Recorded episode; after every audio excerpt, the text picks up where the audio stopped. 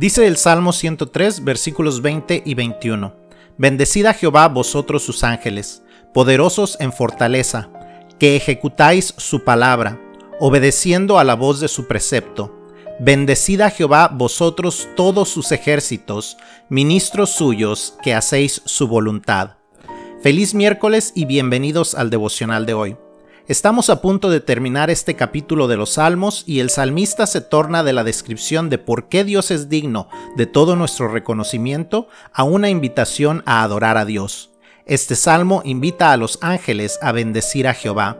Nos describe a los ángeles como poderosos en fortaleza y como ejército de Dios.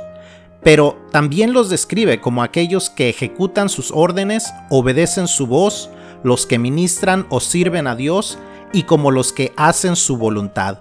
Los ángeles no han experimentado la salvación de su alma y aún así ellos hacen el gran esfuerzo de obedecer a su Creador y de bendecir el nombre de Dios. ¿Cuánto más no debemos hacerlo tú y yo? Nosotros, siendo seres inmundos que Dios amó a tal grado de enviar a su Hijo a pagar por nuestros pecados, tenemos una razón mucho mayor para obedecer a Dios y para bendecir su santo nombre.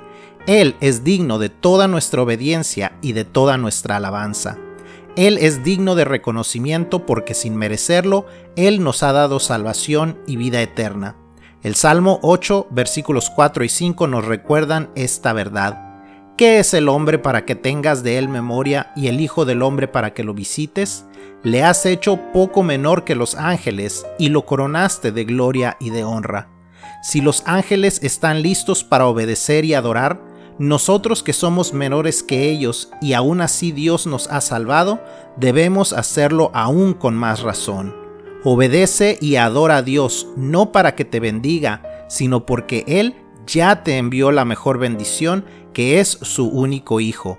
Él es digno de eso y de mucho más. Que Dios te bendiga.